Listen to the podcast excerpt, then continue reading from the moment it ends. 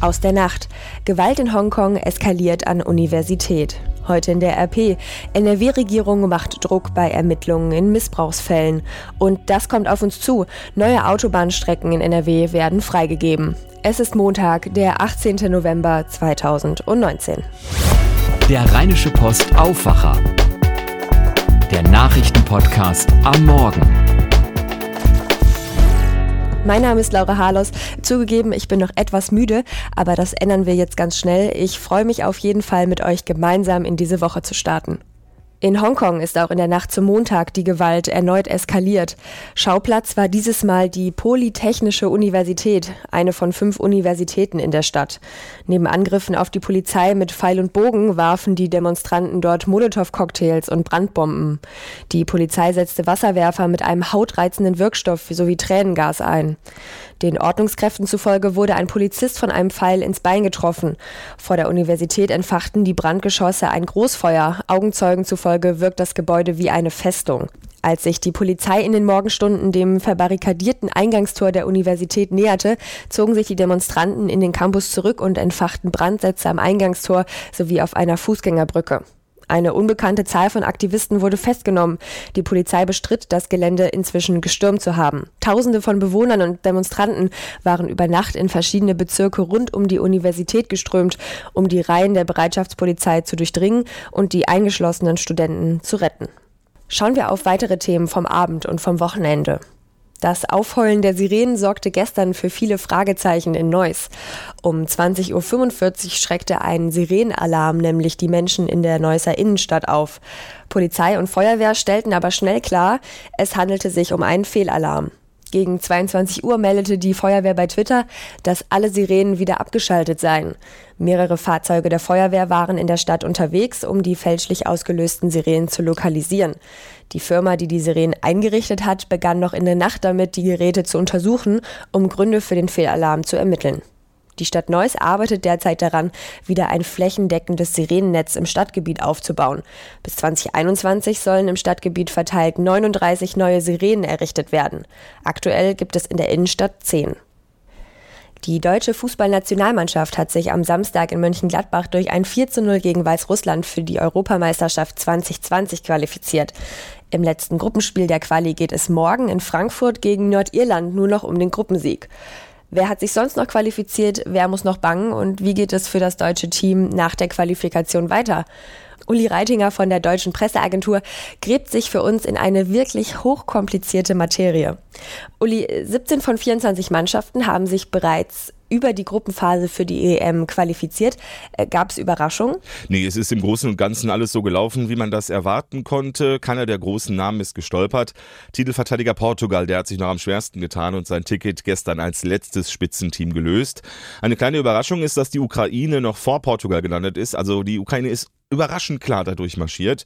Schön, dass die Türkei mal wieder und Finnland zum ersten Mal überhaupt dabei ist bei einer EM. Ansonsten gab es viel Langeweile. Frankreich, Spanien, England, die hatten alle überhaupt keine Probleme. Und zwei Teams werden wohl mit komplett weißer Weste, also ohne Punktverlust, durchgehen: Italien und Belgien. In welchen Gruppen ist es denn noch spannend? Also am spannendsten ist es noch in Gruppe E. Kroatien ist durch, aber dahinter streiten drei Teams um das noch offene zweite Ticket. Morgen empfängt Wales mit Gareth Bale Ungarn. In Cardiff dürfte die Hölle los sein. Nur der Gewinner ist dabei. Und wenn die beiden unentschieden spielen, dann könnte die Slowakei mit einem Sieg gegen Aserbaidschan noch an beiden vorbeiziehen und zur EM fahren. Also da ist ordentlich Pfeffer drin. In Gruppe D dürfte die Schweiz so gut wie durch sein. Die braucht heute nur noch einen Sieg gegen Zwerg Gibraltar. Um das zweite Ticket, da gibt es in dieser Gruppe ein echtes Endspiel. Irland gegen Dänemark. Irland muss gewinnen, um sich auf den letzten Drücker doch noch zu qualifizieren und die Dänen rauszukegeln. Wie geht es für das deutsche Team weiter? Also auf wen könnte das Team bei der Europameisterschaft treffen? Das ist diesmal mega kompliziert, weil die EM ja in zwölf Städten in ganz Europa stattfindet. Gastgeberländer, die sich qualifiziert haben, die sollen möglichst viel zu Hause spielen. Beispiel Deutschland. Das Team spielt auf jeden Fall in Gruppe F, das ist jetzt schon klar, weil die Mannschaft dann mindestens zwei Spiele in München austragen kann. Wenn Ungarn sich morgen auch qualifiziert, dann wandert das Team ebenfalls in Gruppe F, weil dort eben auch Spiele in Budapest angesetzt sind. Je nachdem, in welchem Lostopf Deutschland am Ende landet, könnte auch die Ukraine als Gegner bereits morgen feststehen, also schon vor der Auslosung in 14 Tagen in Bukarest. Vielen Dank an Uli Reitinger. Kommen wir zum Titelseitenthema heute bei uns in der Rheinischen Post. Nordrhein-Westfalens Justizminister Peter Biesenbach von der CDU reagiert auf offensichtliche Pannen der Staatsanwaltschaft Kleve beim Umgang mit einem mutmaßlichen Sexualstraftäter. In diesen Tagen geht den Generalstaatsanwälten im Land ein neuer Erlass des Justizministeriums zu, der in solchen Fällen zu mehr Eile auffordert und häufigere Inhaftierungen von Tatverdächtigen sowie mehr Hausdurchsuchungen in solchen Fällen anregt. Der Erlass liegt unserer Redaktion auch vor. Die Staatsanwaltschaft Kleve hatte Anfang Juni auf die Festnahme eines mutmaßlich pädokriminellen Zeitsoldaten im Großraum Wesel und auf eine Durchsuchung bei dem Mann verzichtet. Der Soldat hatte im selben Monat gestanden, seinen fünfjährigen Stiefsohn und seine dreijährige Tochter sexuell missbraucht zu haben. Dadurch, dass es keine weiteren Maßnahmen von der Staatsanwaltschaft gab, könnte der Tatverdächtige Gelegenheit bekommen haben, weitere Kinder zu missbrauchen. Außerdem wäre der Kinderpornografiering rund um einen mutmaßlichen Täter in Bergisch Gladbach, der erst im Oktober ins Visier der Ermittler geriet, möglicherweise auch früher aufgeflogen. Der Zeitsoldat stand nach bisherigen Erkenntnissen der Ermittler mit diesem Ring in Kontakt. Im Landtag gibt es einen parteiübergreifenden Konsens, die Panne in Kleve vorerst öffentlich so wenig wie möglich zu thematisieren, um die Ermittlungen im Zusammenhang mit dem Bergisch-Gladbacher Fall nicht zu gefährden. In der Fraktionsspitze einer Oppositionspartei heißt es, Zitat, aber natürlich wird diese Panne noch ein Nachspiel haben. Mehr zu diesem Thema lest ihr in der heutigen Ausgabe oder auch bei uns auf rp-online.de. Und diese Themen werden heute wichtig. Wie kriegen wir alle ans Netz? Die Bundesregierung will Geld für weitere Funkmasten geben, um auch noch die letzten sogenannten weißen Flecken in Deutschland mit Mobilfunk zu versorgen. Um weiteres zu klären, trifft sich das Bundeskabinett seit gestern zu einer Klausur in Sachen Digitalisierung in Meseberg in Brandenburg. Und so auch heute. Lea Matschulat berichtet für die Deutsche Presseagentur. Lea Andreas Scheuer als Minister zuständig auch für die digitale Infrastruktur macht ziemlich Druck auf Länder und Kommunen. Wir brauchen schnellere Genehmigungsverfahren für Funkmasten, das sagt er. Liegt es nur an den Genehmigungsverfahren? Nein, natürlich nicht. Äh, Deutschland hinkt einfach hinterher, was eine vernünftige Netzabdeckung angeht und das seit Jahren. Und das weiß auch Scheuer. Wir haben Zeitdruck im internationalen Vergleich. Wir wollen 4G positionieren und Glasfaserausbau. Glasfaserausbau 4G. Angesagt ist gerade 5G, nur um das mal eben in Erinnerung zu rufen. Minister Scheuer will dann mit 5G aufsetzen, wie er sagt. Also klar ist, dass Deutschland viel zu spät dran ist in Sachen Netzabdeckung und Digitalisierung. Das kritisiert ja auch der Branchenverband Bitkom. Aber haben Länder und Kommunen nicht auch eine Mitverantwortung? Stichwort Genehmigungsverfahren nochmal? Na, Mitverantwortung, nee, äh, fände ich jetzt nicht den richtigen Ausdruck. Äh, Ursprung des Problems ist schließlich, dass die Regierung das Thema zu spät angepackt hat. Aber richtig ist schon, dass es mit dem Genehmigen von Funkmasten schneller gehen könnte. Die zuständigen Ämter müssen aber eben auch die Menschen vor Ort anhören. Wo stört ein Funkmast in der Umgebung am wenigsten? Wie viele Bäume müssen dafür fallen? Welche Ferienanlage will so einen hässlichen Mast äh, nicht in der Nähe stehen haben, weil dann die Gäste wegbleiben? Alles nicht so einfach. Insgesamt fehlen hierzulande noch rund 11.000 Funkmasten, damit wir dann in Deutschland eine Netzabdeckung von annähernd 100 Prozent hätten. 11.000 Masten, das ist schon eine Zahl.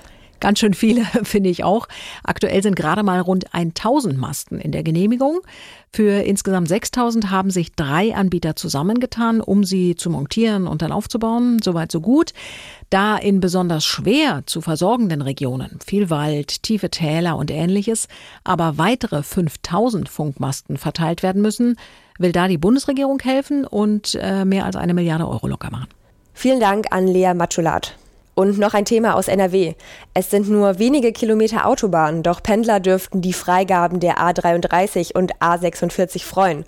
Auf gleich zwei neuen Autobahnabschnitten in Westfalen rollt ab heute der Verkehr. Sechs Wochen früher als vom Landesbetrieb Straßen NRW geplant, schließt sich in Ostwestfalen die letzte Lücke der A33 zwischen Paderborn und Osnabrück. Im Sauerland wird ein Stück der A46 offiziell freigegeben. Es wird Beswig mit Olsberg verbinden und ist ein wichtiges Puzzleteil bei der Verbesserung der Verbindung nach Südwestfalen. Die 5,6 Kilometer lange Strecke besteht zu gut einem Drittel aus Brücken, darunter mit einer Höhe von 115 Metern auch Nordrhein-Westfalens höchstes Brückenbauwerk überhaupt. Werfen wir zum Schluss noch einen kurzen Blick aufs Wetter. Gestern Abend kam ja ordentlich was an Regen runter. Auch heute Morgen bleibt es nass, aber zumindest nur leichter Regen. Das zieht sich durch den ganzen Tag. Es bleibt ungemütlich, immer wieder Schauer. Auch zum Feierabend werdet ihr einen Regenschirm brauchen. In Solingen und Remscheid werden es heute 5 Grad. Leverkusen und Langenfeld kommen immerhin auf 6. Neuss und Düsseldorf schaffen sogar maximal 7 Grad. Auch morgen startet der Tag mit Regen. Gegen Mittag soll es dann aber langsam aufhören. Zum Abend hin sogar so auf auflockern, dass die Sonne noch einmal rauskommt. Das Ganze bei 6 bis maximal 8 Grad. Lasst euch vom Regen nicht runterziehen und startet gut in die Woche. Mein Name ist Laura Harlos. Bis dann. Mehr bei uns im Netz www.rp-online.de